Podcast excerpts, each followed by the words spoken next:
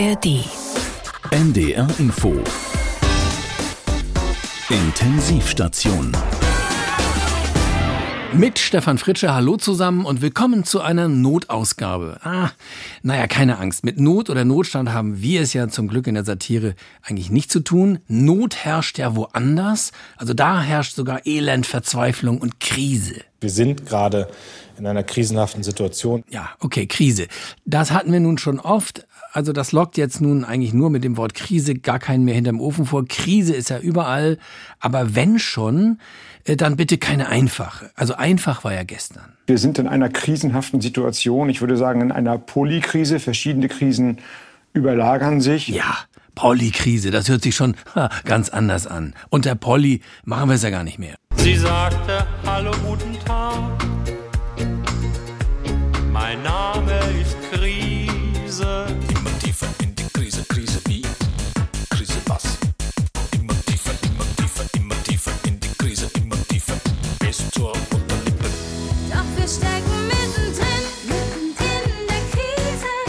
Also was ist jetzt? Krise oder vielleicht doch eher Not? Während Krise äh, ja öfter mal vorkommt, quasi der natürliche Begleiter der Politik ist, ist Not oder Notstand eigentlich schon Dramafaktor 2. Notlage 2023 erklären, das geht so gerade noch. Man kann eine wirtschaftspolitische Notlage beschließen, eine Notlage, dass die nochmal ausgerufen wird. Und die Notlage, die jetzt existiert, einen Notstand festzustellen. Äh, Notlage 2024 erklären, da wäre die Wahrscheinlichkeit hoch, dass das wieder vor Gericht scheitert. Tu das Not? fragt man sich ja hier im Norden öfter. Und eigentlich hört man da ein Nein. Ja, schön wäre das ja, wenn das mit der Not so leicht wäre und so schnell vorbei. Also siehe Notdurft zum Beispiel. Notstand oder Notlage. Notstand klingt noch etwas agiler, weil da immerhin noch einer stehen kann und sich nicht hinlegen muss. Erinnert aber an die Notstandsgesetze aus den 60ern, mit denen die allererste große Koalition das Grundgesetz geändert hat. Das äh, will heute niemand. Obwohl, es sei denn, die Schuldenbremse muss notwendigerweise weg. Fänden Grüne und SPD ja gut, aber die FDP hält das für eine absolute Notlösung. Jetzt sucht die Regierung nach einem Notausgang aus dem 60 Milliarden Loch. Alle bisherigen Vorschläge wirkten aber eher notdürftig zusammengeflickt. Die Notwendigkeit, dass etwas passieren muss, sieht aber auch die Union, die sich zuerst über das Urteil gefreut hat wie ein notgeiler Teenager auf einer Swingerparty. Inzwischen haben aber auch März-Leute die Notebooks aufgeklappt und denken über einen Notfallplan nach. In so einem Notfall erscheint das mehr als notwendig. Fragen Sie zur Not mal einen Anwalt oder Notar. Hauptsache, die Politik kommt nicht mit einer Notlüge als Begründung für die Notlage. Da würde Karlsruhe dann nämlich wieder die Notbremse ziehen. So sieht es aus. Not macht zwar erfinderisch, wie man weiß, aber die Erfindung der Schuldenumwidmung ist jetzt nicht gerade die beste Erfindung gewesen, wie wir jetzt wissen. Und wer war es eigentlich? War es der Lindner, der ja alles so nicht wollte und mit Schulden so überhaupt gar nicht in Verbindung gebracht werden will, allenfalls mit Schuldenbremse? Oder war es der Scholz, der als Finanzjongleur bereits in der Großen Koalition auffiel? Also, also wer war's? Wer wollte es? Wer hat's forciert? Wer hat's erfunden? Und wer sagte, komm, ist egal, die Kohle brauchen wir eh? Ich will jetzt nicht den Bundeskanzler zitieren, aber ich kann mich nicht mehr daran erinnern. Hm. Ah, danke, Robert. Ja, danke. Dann wissen wir es ja jetzt auch, wer es war. Und, und, und nun hängen wir alle mit drin. Und ach, komm, da legen wir noch eine Musik drunter und schon ist es doch irgendwie nicht mehr so bedroht. Durfte der Bund Gelder für den Klimaschutz nutzen, die eigentlich zur Bekämpfung der Corona-Krise gedacht waren? Nein. Die Honks hier von der Ampel dachten, hey, so ein Schattenhaushalt, der ist wirklich cool. Doch dann klagte der Friedrich und kriegt Recht. Es ist verfassungswidrig. Oh nein, bitte nicht. Jetzt ist die Kohle weg. Wie stopft ihr das Loch im Haushalt? Und die Ampel sagt.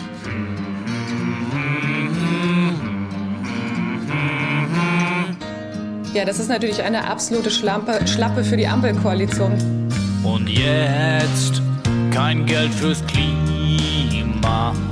Wenn Strom und Gas jetzt teurer werden, findet's keiner prima und bei den nächsten Wahlen gibt's dann mit richtig Wumms auf die Mütze. Doppelwumms. Nee, im Ernst, woher soll die Kohle kommen? Kippt ihr die Schuldenbremse oder verkauft ihr den Lindner bei? eBay. Und die Ampel sagt.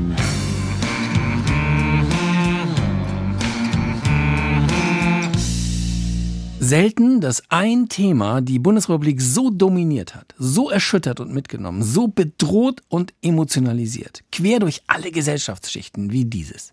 Und ich rede da nicht von Gottschalks Abgang. Nee, der hätte uns nicht so ins Milliardenloch reingeritten, hätte er die Verantwortung getragen, der hätte das Bundesverfassungsgericht belabert.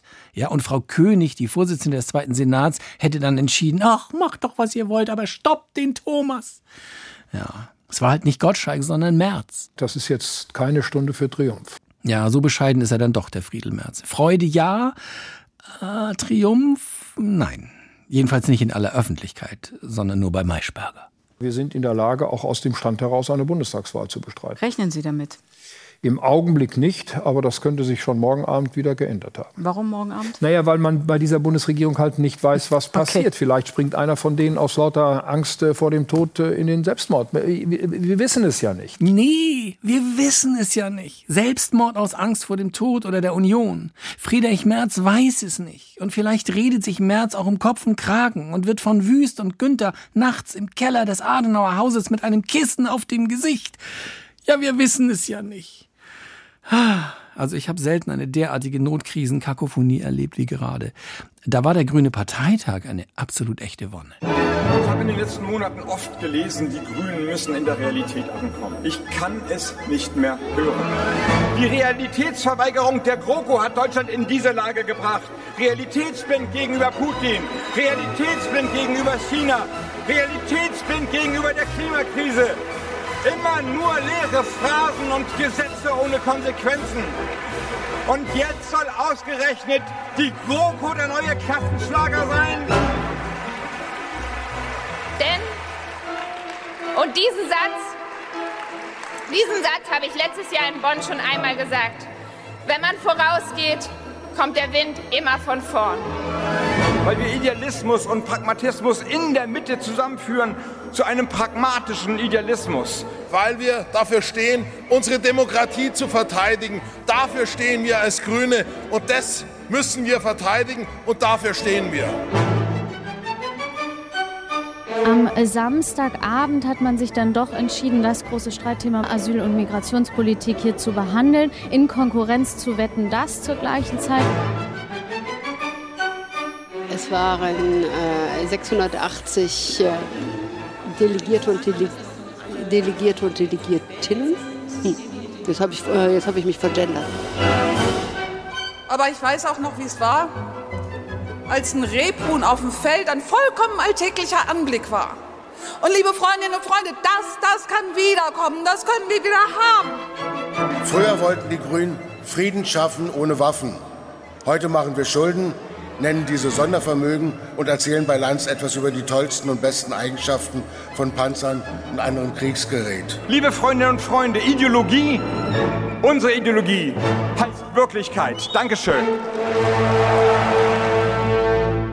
Bei Parteitagen ist es ja immer das Gleiche. Die jungen Nachwuchsorganisationen beschweren sich, dass die Parteioberen sich schon so lange von ihren Idealen verabschiedet haben. So wie hier die Chefin der Bündnis Grünen Jugend, Katharina Stolle. Während Menschen auf dem Mittelmeer sterben, während illegale Pushbacks zum Alltag an den Außengrenzen gehören und während Unterkünfte brennen, wird hier in Deutschland darüber diskutiert, wie man das Asylrecht noch weiter einschränken kann. Das darf nicht wahr sein. Nein, das darf es nicht. Da ist noch Schwung in der Speech. Da herrscht noch Ärger und Zorn auf die Alten. Der neue Juso-Chef Türmer hat das ähnlich gemacht neulich. Ähm, Olaf, wenn du mich noch hören kannst, wenn du dich noch erinnerst, warum du in dieser Partei bist. Hm, ja. Um das alles zu kontern, gibt's jetzt für die Alten nur eins. Eine universelle Gegenrede in Richtung Jugend. Meine lieben jungen Freundinnen und Freunde, ich freue mich, dass ich heute wieder einmal die Gelegenheit habe, mich direkt an euch den Nachwuchs unserer Partei, ja, ich möchte sagen, die Hoffnungsträger unserer Partei und damit letztlich des ganzen Landes zu wenden. Glaubt mir, ich war ja auch einmal jung, ja sogar jünger als ihr heute. Es ist ein Vorrecht der Jugend, Forderungen zu stellen und harte Maßstäbe anzulegen. Auf der anderen Seite ist es unsere Führungsaufgabe, uns der Realität des politischen Alltags zu stellen.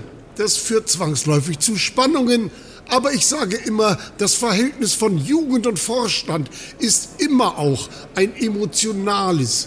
Das vorherrschende Gefühl von uns Alten ist dabei eine gewisse Nostalgie, eine Sehnsucht nach den Zeiten, als wir noch glaubten, alles richtig machen zu können. Das vorherrschende Gefühl von euch ist eine gewisse Mischung aus Abscheu und Entsetzen, weil ihr glaubt, dass wir zu wenig richtig und dafür sehr viel falsch machen. Aber denkt immer daran, wir haben wenigstens die Möglichkeit, etwas falsch zu machen. Und das ist immer noch besser, als das Handeln den anderen Parteien zu überlassen, die es noch weniger richtig machen. Ich finde es immer wieder erfrischend, in euren Redebeiträgen eben jene Positionen wiederzufinden, die ich selbst einmal geteilt habe. Und deswegen möchte ich euch zurufen, bleibt kritisch, erhebt eure Stimme, bezieht klare Stellung. Und wenn ihr das getan habt, wäre ich euch sehr verbunden, wenn ihr den Beschlüssen des Vorstands eure Zustimmung geben würdet, damit wir in Ruhe weiterarbeiten können. Und denkt immer daran, euch gehört die Zukunft. Gut, es ist äh, genau die Zukunft, die wir euch hinterlassen werden, aber irgendwas ist ja immer. Ich danke euch. Im nächsten Jahr ist der nächste Geburtstag. Dann ist mit dem Ju von dem so vorbei. Im nächsten Jahr ist der nächste Geburtstag. Und dann wird mein Platz rechts außen wieder frei. Als links außen bei den Asus bin ich neu. Was waren wir für wunderbare Benges? Wir sahen nichts wie Rot, wo noch kein Rot war. Die Zukunft hieß ganz einfach Marx und Engels und nichts in uns, was zweifelte, was tot war. Wir stiegen ins politische Getümmel und waren nie und niemals zu verführen. Wir bissen uns in die korrupten Lümmel und glaubten, Ehrlichkeit kann nie verlieren. Im nächsten Jahr, nächste Geburtstag, dann ist mit dem Ju von dem Ju so vorbei. Im nächsten Jahr der nächste. Und eines Tages standen wir vor Wahlen. Da sagten Asus, Freunde, eine Bitte. Wir wollen doch nicht auf die Schnauze fallen. Daher verkrault uns bitte nicht die Mitte. Am klügsten wäre es vor der Wahl zu schweigen oder zum Schein nur allen abzuschwören. Ihr könnt es uns ja nach den Wahlen zeigen und uns dann zwischendurch beim Herrschen stören. Im nächsten Jahr ist der nächste Geburtstag. Dann ist mit dem Ju von dem Ju so vorbei.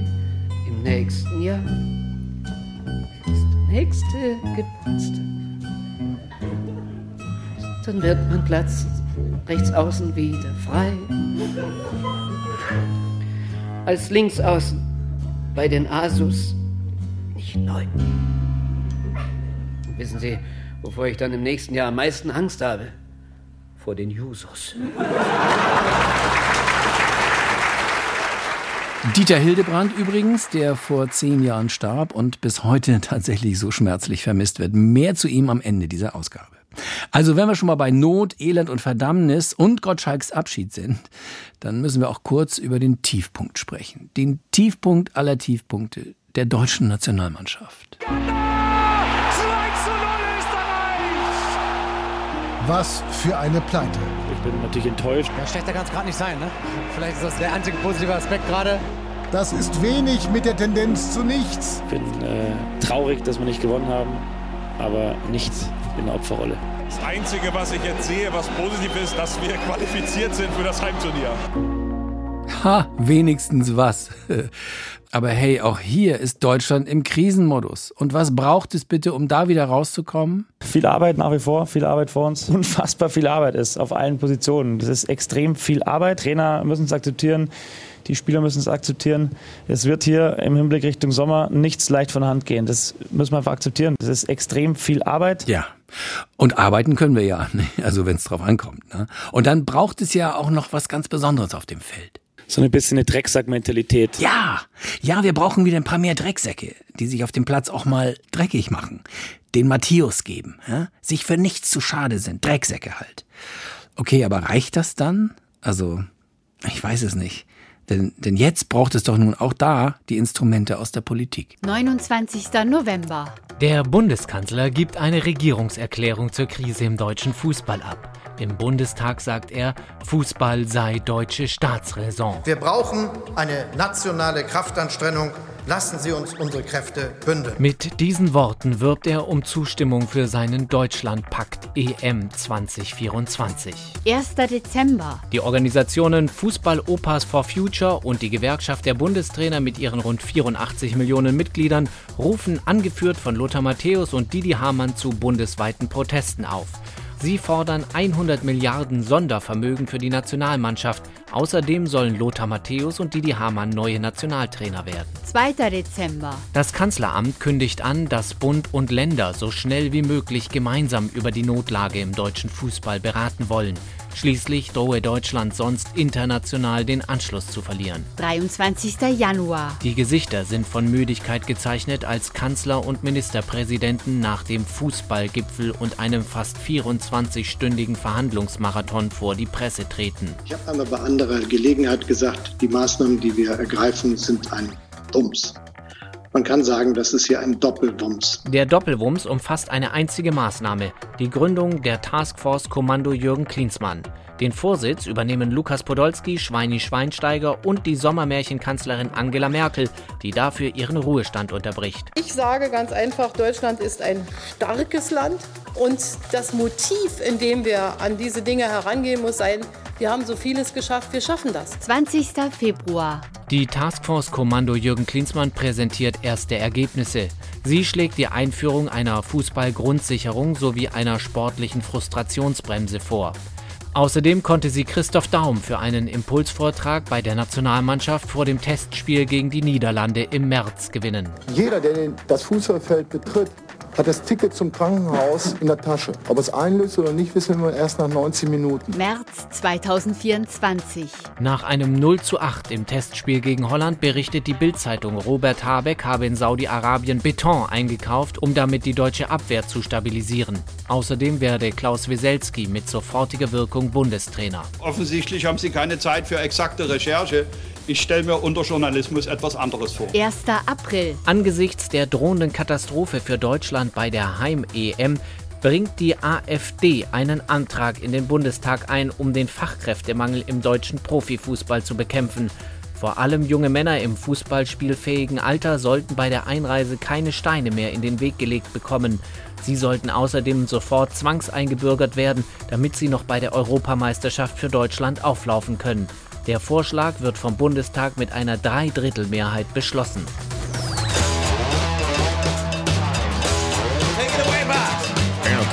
Chimpanzees, I was a monkey. Butane in my veins and out of cut the junkie. With the plastic eyeball spray paint the vegetables. Dark fruit stance with a beefcake tiny house. Kill the headlines and put them in Detroit. Stock car flaming with the loser and the cruise control. Baby, oh. soon we know where the vitamin D got a couple of couches sleep on the love seat. Someone came and saying I'm insane to complain. About a shotgun wedding and a stain on the shirt. So don't believe everything that you breathe. He had a parking violation and a maggot on his sleeve. So shave your face with a mace in the dark. Saving all the foot stands burning on the trailer park. Yo, caught it.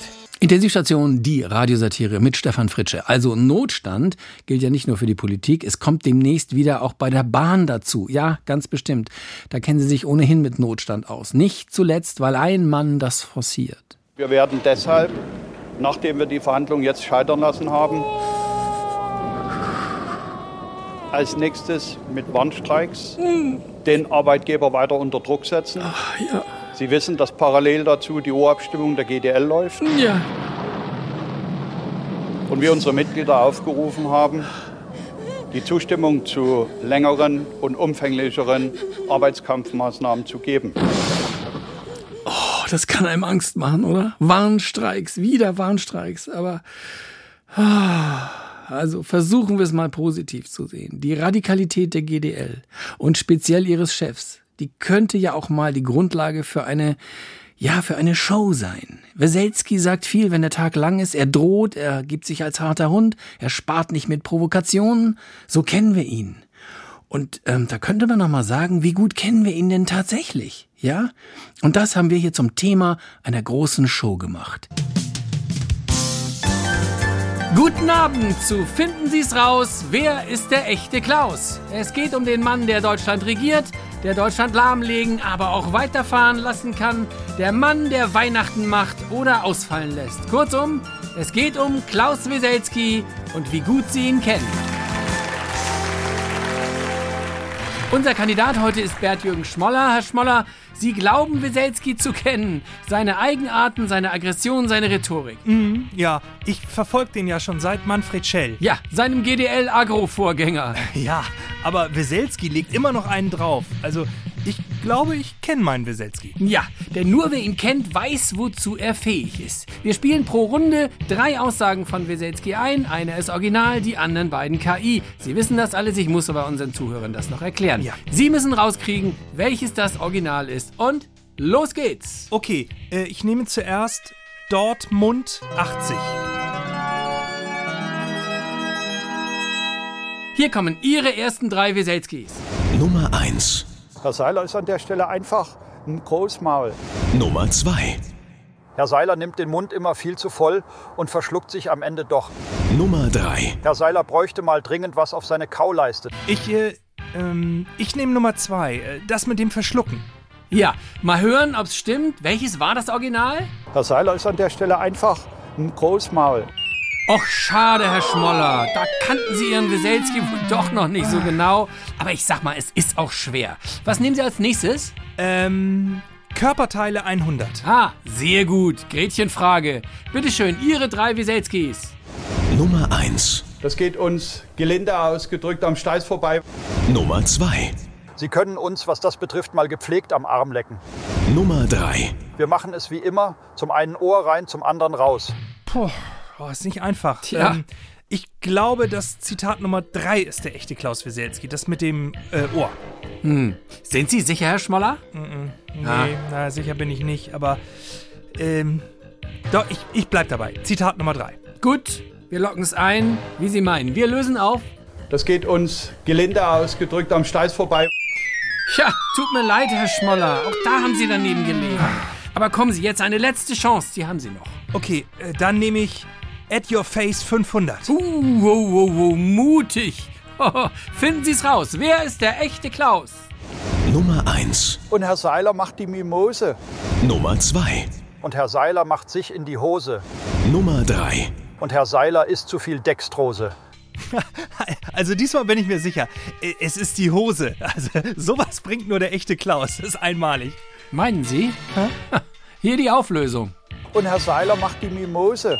Tja, Herr Schmoller, dreimal falsch. Das war's für heute. In Finden Sie's raus, wer ist der echte Klaus? Machen Sie es gut, Herr Schmoller, und gute Heimfahrt. Sie sind hoffentlich mit dem Auto da? I feel nice, like sugar.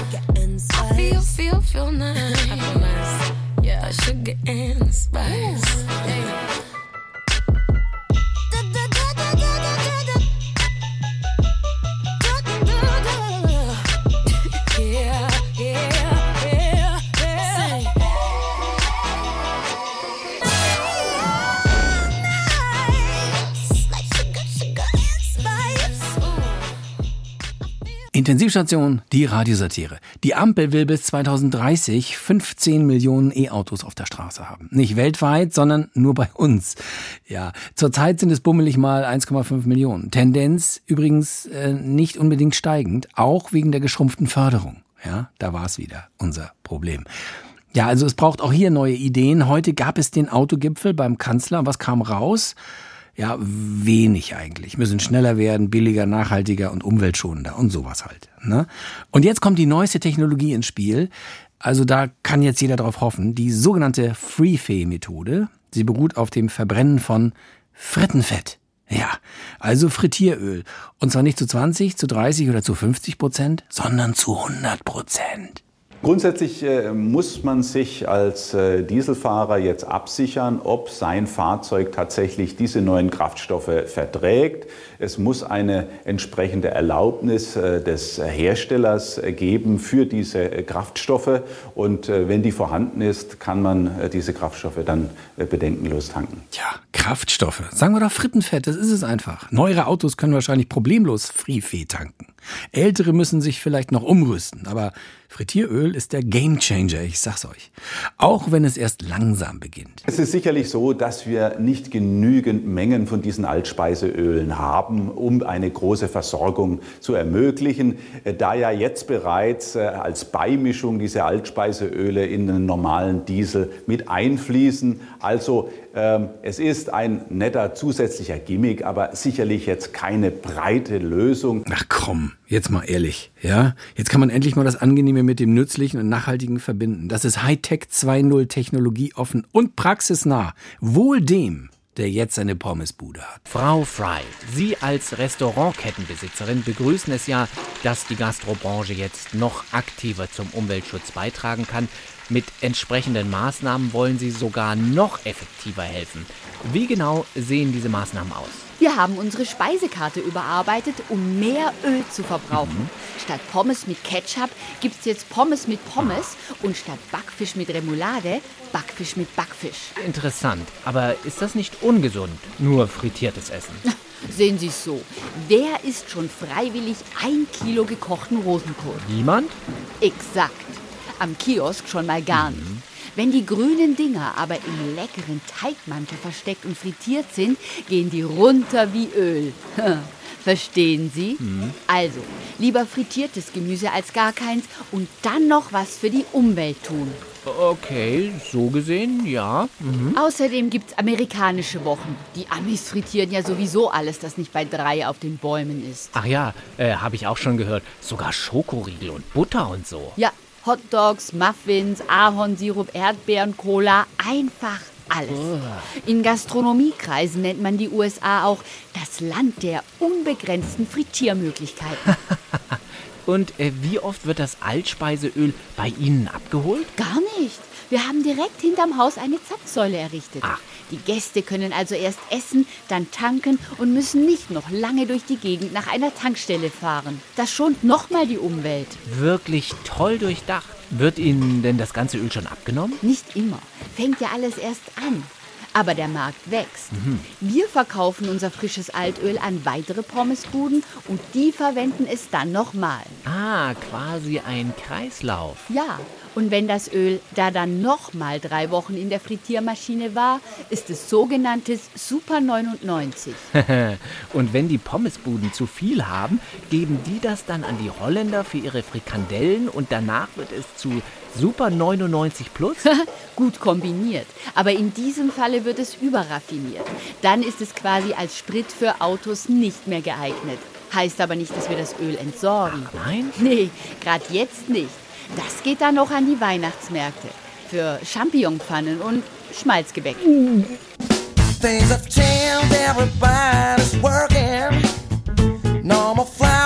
The garden trees. I come home. swing in the streets of the neighborhood.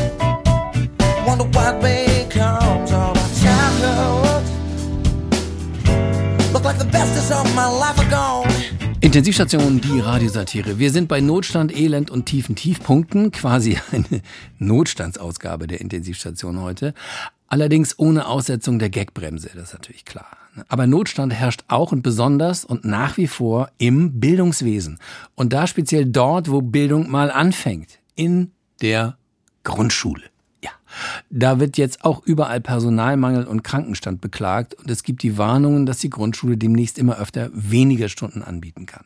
Dort, wo der Grundstein für Wissen gelegt wird, dort in der Wiege der Dichter und Denker, da herrscht zukünftig wohl Ausfall. Und besonders viel Ausfall. Die einzige Rettung, und das war früher schon so, die Älteren unter Ihnen werden sich erinnern, die einzige Rettung ist der Hausmeister. Ja, der war immer da, nie krank und hat auch noch aufgepasst. Und jetzt könnte er wieder zum wichtigsten Mann oder Frau in der Grundschule werden. Und dazu auch noch locker ein paar Mathestunden geben. So, hallo, mal Ruhe hier. Ich sagte Ruhe. Wer bist du denn? Erstens heißt das, wer sind Sie denn? Zweitens bin ich euer Hausmeister, Walter Kaltenbach. Und drittens stelle ich hier die Fragen. Welche Fragen? Das kommt gleich. Also, ihr habt jetzt Mathematikunterricht. Also, ich sag mal, Rechnen und so. Aber Frau Sievering, die einzige Mathelehrerin in diesem Laden, kann leider nicht in zwei Klassen gleichzeitig sein. Also muss ich für sie einspringen. Aber das ist ja letztlich auch gar kein Problem. Wenn hier einer rechnen kann, dann bin ich das. Sollen wir die Bücher rausnehmen? Ihr sollt vor allem zuhören, was ich sage. Und ich habe gesagt, die Fragen stelle hier ich. Wir brauchen kein Buch. Wir machen Aufgaben aus dem richtigen Leben. Also fangen wir mal an. Wir haben hier an der Schule 22 Toiletten, also Klos. Für Jungs oder Mädchen? Für Jungs und Mädchen, also beides, aber äh, natürlich getrennt. Aber das ist für dieses Beispiel ja auch egal. Aber die Mädchen haben mehr Kabinen und bei den Jungs an der Wand sind diese komischen Dinger. Das ist doch jetzt völlig wurscht. Wir haben also 22 Klos. Davon ist bei der Hälfte der Klodeckel kaputt. Wie viele sind das? Zu viele. Ja, Himmelarm und Zwirn, ich will wissen, wie viele Klodeckel ich besorgen muss. 22. Wieso denn jetzt 22? Weil die anderen in der nächsten Zeit sicher auch kaputt gehen. Da ist es doch besser, sie haben schon welche auf Vorrat liegen. Sag mal, wie heißt du eigentlich? Maja. Also mal herhören alle. Nehmt euch ein Beispiel an der kleinen Maja. Ich weiß zwar noch nicht, ob sie gut rechnen kann, aber sie denkt schon wie ein richtiger Hausmeister. Aber gut, machen wir weiter. Ähm, wo war ich stehen geblieben? Auf dem Klo. Genau.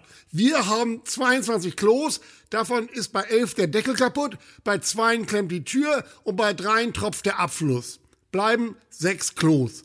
Um wie viele Minuten muss ich die große Pause verlängern, wenn ein Viertel der 212 Schülerinnen und Schüler jeweils für drei Minuten eine Toilette besuchen will? Gar nicht. Wie kommst du denn jetzt darauf? Weil wir nach der großen Pause Sport hätten. Aber der Sport fällt aus, weil es vorhin an der Dusche in der Sporthalle einen Wasserrohrbruch gegeben hat. Und da läuft jetzt alles voll, weil keiner weiß, wo der Hausmeister ist. Ich muss los. Ihr, ihr beschäftigt euch still. So viel zum Thema Rechnen.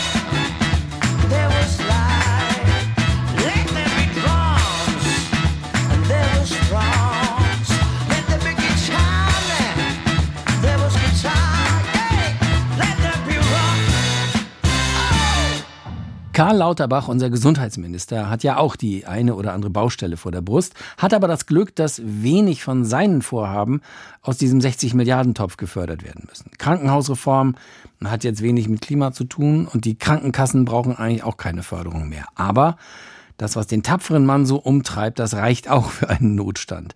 Denn gerade melden die Kinderarztpraxen wieder Land unter, weil November, Erkältung, drohende China-Hustensyndrom und natürlich Angst der Eltern. Das ist klar. Und da gibt's jetzt die Idee, eine sehr schöne Idee, finde ich, Die Idee der Videosprechstunde für Kinderärzte. Kinder sind es ja eh gewohnt, auf den Bildschirm zu gucken. Und insofern ist das ja eigentlich sogar eine Win-Win-Situation für die Kleinen. Und als einer der ersten, die das jetzt bei der Einführung machen, sitzt selbstlos natürlich Dr. Lauterbach als Arzt und Doktor vor der Kamera. Er ist sich für nichts zu schade. Herzlich willkommen bei der Kinderärztlichen Notdienst Videosprechstunde. Mein Name ist Dr. Lauterbach. Was kann ich für Sie tun? Ja, ich mache mir große Sorgen um meinen Kleinen. Ja, dann guckt sich also der Onkel Doktor, äh, quasi ich, das mal an. Ja, danke. Ja, im Augenblick sehe ich also nur eine zertretene Chipstüte. Könnten Sie die Kamera vielleicht... Äh Ben Owe, jetzt komm von dem Schrank runter. Der Doktor will dich sehen. Was bist du denn? Ein Krankenhausclown? Du bist ja ein lustiger Kerl. Was hast du denn? Die neue Playstation. Hat Mama mir gekauft, weil ich krank bin. Ach so, und was hast du für Beschwerden? Ich habe eine vermutlich pneumokokken-bedingte Bronchitis Sinusitis. Ja, wo hast du das denn her? Aus dir wird ja mal was. Sag mal bitte A, Bernd Owe. Der heißt Ben Owe. Das hat der Doktor nicht so gemeint. Arschloch. Also ich sehe da nichts im Hals. Huste mal bitte. Hust, hust. Also das ist ja nun wirklich nicht. Also äh, hat er denn Fieber? Ja, also was heißt Fieber? Ja, also äh, Fieber. Also gestern Abend hatte er 36,8. Ja gut, also ich würde sagen, äh, Ihr Sohn... Ach nee, ich soll ja den Patienten direkt ansprechen. Also Bernd Uwe, ich würde sagen, du bist ein bisschen adipös. Du solltest also mehr Sport machen und weniger Salz essen. Also Chips. Also weil Salz nach aktueller Studienlage, also für die meisten Gefäßerkrankungen... Ich will aber nicht in die Schule, nur weil der Krankenhausclown sagt, dass ich... Also in die Schule muss man aber gehen, Bernd Uwe. Sonst kann man nämlich nachher gar keine Studien lesen. Und dann... Und was soll ich jetzt machen, Herr Doktor? Also ich würde vorschlagen, dass Sie erst einmal... Nicht den Laptop zuklappen. Tschüss, Clown. Argentinien hat gewählt. Und wen haben sie gewählt? Einen Kettensägenmann. Ja, der ist jetzt Präsident. Edward mit den Scherenhänden wäre es wohl auch geworden. Oder vielleicht sogar Dracula. Ja, vielleicht ja auch Pippi Lamstrunk, wer weiß. Also Hauptsache anders als die anderen, die bisher dran waren. Ja. Ja, wahrscheinlich hätte es auch ein Nacktmulch geschafft, wenn er die Einführung der Nacktmulchherrschaft gefordert hätte. Alles besser als das, was ist oder was war. Fast 150 Prozent Inflation in Argentinien, das können wir uns mit 4 Prozent oder ehemals 9 gar nicht vorstellen. Da musst du heute noch was kaufen, weil du morgen wieder eine Null an den Preis hängen kannst. So, und dann kommt einer mit einer Kettensäge, tanzt auf der Bühne rum wie ein Hobbit auf Speed und brüllt, Staat kaputt machen, Staat kaputt machen. Ich glaube ja, dass, äh, das ist das erste Experiment der KI-Industrie in Verbindung mit Duracell. Gibt ja auch noch etwas, was auffällt äh, neben der Kettensäge, das ist die Frisur. Ja. Und das hat jetzt tatsächlich Methode. Alberne Frisuren in der Politik unterscheidet man zwischen versehentlich, siehe die junge Angela Merkel oder Kurt Beck und absichtlich, siehe Javier Millet, Gerd Wilders, Donald Trump, Sarah Wagenknecht. Absichtliche alberne Politikerfrisuren kennzeichnen also offenbar aufstrebende Populisten. Ausnahme Anton Hofreiter. Das ist was rein Ästhetisches. Gerade Millet zeigt uns aber, fiese Friesen reichen heutzutage nicht mehr. Wer als Politiker wie ein Profi-Wrestler, Superheld oder Actionfigur vom Publikum auf Anhieb erkannt werden will, braucht unbedingt Zubehör. Am besten Werkzeug. Die Kettensäge ist jetzt durch, die gehört dem Irren von Buenos Aires. Aber der Baumarkt hat viel zu bieten. Ein kleiner Rundgang, bevor die Wahlkampfsaison wieder beginnt. Der Rollgabelschlüssel. Umgangssprachlern auch als Engländer bekannt, zeigt Verbundenheit mit dem Handwerk und sagt aus, da packt einer an, da hat einer keine Scheu, sich die Finger schmutzig zu machen. Aufgrund der geringen Größe aber vielleicht ein bisschen zu subtil. Der Drehmomentschlüssel steht außerdem auch für Nähe zur Automobilindustrie. Hierzulande wichtig wegen Standorte und Arbeitsplätzen und so. Ist aber für den Laien nicht auf Anhieb zu erkennen und leicht mit einer Luftpumpe zu verwechseln. Die wiederum bedeutet, Obacht, Radfahrer. Der will dir dein Auto wegnehmen. Die Kombizange steht für Vielseitigkeit und Feinmotorik, ist für angehende Populisten im Wahlkampf also völlig ungeeignet. Finger weg. Ebenfalls ungünstig als aussagekräftiges Werkzeug der Hammer. Den kriegt man sowieso immer gratis von der Bildzeitung, wenn irgendwas schief läuft. Siehe Habecks Heizhammer, Hammerurteil des Bundesverfassungsgerichts, Umfragehammer. Überhaupt eignen sich Handwerkzeuge für Wahlkämpfende eher schlecht. Der Erfolg der argentinischen Kettensäge zeigt, ein gewisser Motorisierungsgrad kann nicht schaden. Seit vielen Jahren schon bewährt, der Kercher. Mit dem wollte in Frankreich Monsieur Sarkozy die Vorstädte säubern, was ganz gut ankam, aber Beschwerden von der namensgebenden Firma auslöste. Hochdruckreiniger wäre markenrechtlich weniger problematisch, klingt aber zu umständlich und überhaupt nicht nach deutscher Wertarbeit. Für deutsche Populisten eher nicht geeignet. Für den Anfang aber bestimmt eine gute Wahl. Die Bohrmaschine. Allein schon wegen der dicken Bretter, die gerade gebohrt werden müssen. Und wer vorgibt, gegen die Spaltung der Gesellschaft angehen zu wollen, wäre mit einer Heißklebepistole sicher gut bedient. Die eignet sich zudem auch sehr gut für Sarah Wagenknecht, weil sie wahrscheinlich das Werkzeug ist, mit dem sie unterwegs ihre Frisur in Form hält. Ich liebe sehr sogar mein langes Haar. Es darf nicht nur in den Kragen ragen.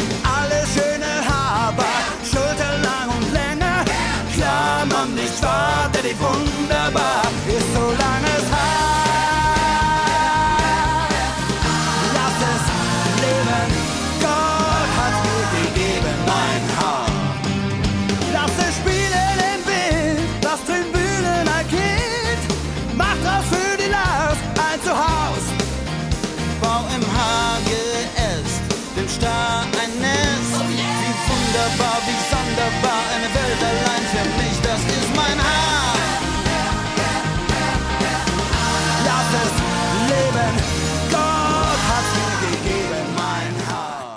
Intensivstation, die Radiosatire mit Stefan Fritsche. Immer wenn Oxfam sich meldet, dann bekommt man eigentlich in den reicheren Ländern entweder ein schlechtes Gewissen oder man spendet gleich. Ja. Kümmert sich die Organisation doch wirklich meist um die Situation von Ärmeren. Letzte Woche aber, äh, da gab es eine Ausnahme, da hat sie sich selten genug mal wieder nach langer Zeit um die Situation der Reichen gekümmert. Äh. Im neuen Bericht haben sie festgestellt, Achtung, Reiche leben extrem klimaschädlicher als Arme. Boah. Ach du Scheiße, habe ich gedacht. Echt? Und warum? Wahrscheinlich, weil sie sich's leisten können.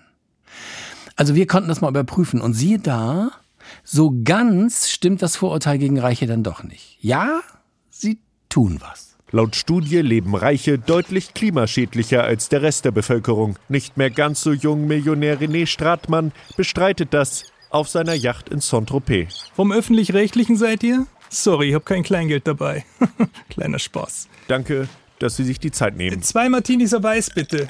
Sie haben von der Studie gehört? Oxfam sind Neider. Also wenn man ehrlich ist, sind wir Reichen doch die eigentlichen Klimaaktivisten. Ich würde sogar sagen, die Danke.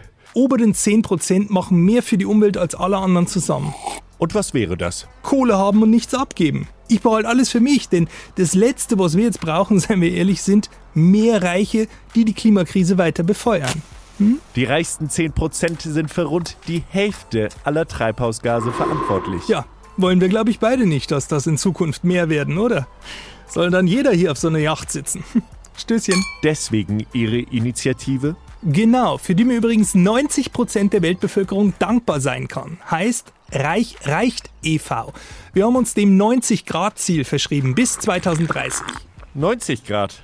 Ja, um die Klimaziele zu erreichen, muss die Schere zwischen Arm und Reich im 90-Grad-Winkel geöffnet sein. Mindestens. Interessant. Mache ich übrigens ehrenamtlich. An Ihrem eigenen Lifestyle wollen Sie aber nichts ändern? Doch klar, ich bin jetzt auch öfter mal mit dem Rad unterwegs und fahre hier ein bisschen übers Deck. Platz ist ja genug. René Stratmann, wir danken Ihnen für das Gespräch. In my dreams, I have a plan. If I was a wealthy man, I wouldn't have to work at all. I'd fool around and have a ball.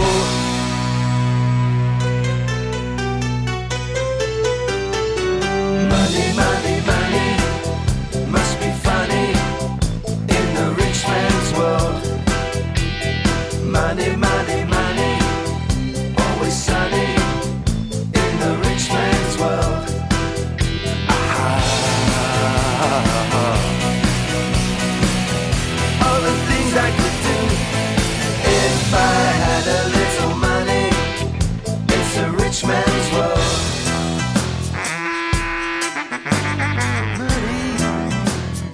Vor kurzem, am 20. November vor zehn Jahren, starb Dieter Hildebrand im Alter von 86 Jahren. Er war einer der besten Kabarettisten Deutschlands und hat sich satirisch um dieses Land verdient gemacht. Bis heute fehlt er schmerzlich. Und wir erinnern heute in der Intensivstation an ihn, der auch für uns und auch speziell für mich inspirativ und prägend war. Und ich wüsste ehrlich gesagt zu gerne, wie er die heutige Lage der Nation satirisch aufarbeiten würde. Gut, können wir nicht machen, also gehen wir ein Stückchen zurück. Hier ein fast legendäres Stück von ihm, der sich ja auch an Helmut Kohl einfach nur abgearbeitet hat. Aus dem Jahre 86, der Mondaufgang. Unser Bundeskanzler ist nicht, wie wir alle wissen, so sehr als Redner, äh, als Politiker gefürchtet, sondern äh,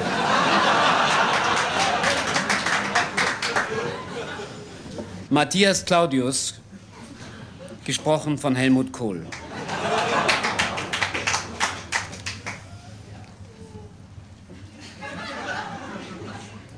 Der Mond,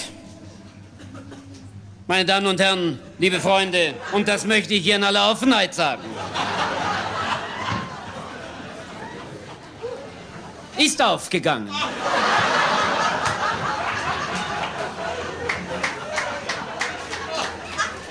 Und niemand von Ihnen, meine Damen und Herren, liebe Freunde, wird mich daran hindern, hier mit aller Entschlossenheit festzustellen, die goldenen Sternlein prangen.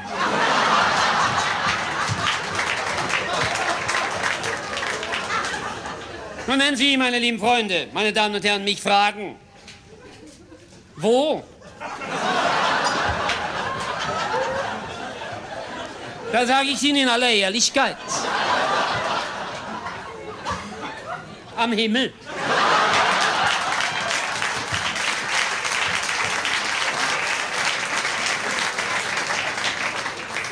Und das, meine Damen und Herren, sei hier in aller Eindeutigkeit festgestellt. So wie meine Freunde und ich uns immer zu allen Problemen geäußert haben. Hell und klar. Und ich scheue mich auch nicht, meine Damen und Herren, liebe Freunde, hier an dieser Stelle ganz konkret zu behaupten. Der Wald steht schwarz. Und lassen Sie mich hinzufügen. Und schweigen. Und hier sind wir doch alle aufgerufen. Gemeinsam. Die uns alle gemeinsam tief bewegende Frage an uns zu richten. An uns gemeinsam. Wie geht es denn weiter? Nun, meine Damen und Herren, liebe Freunde, ich habe den Mut. Und ich habe die Entschlossenheit. Und die bodenlose Ehrlichkeit.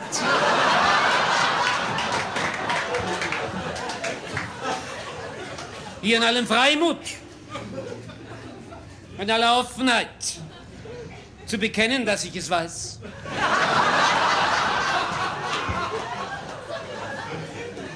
Nämlich und aus den Wiesen steiget. Das, was meine Reden immer ausgezeichnet hat. Der weiße Nebel wunderbar.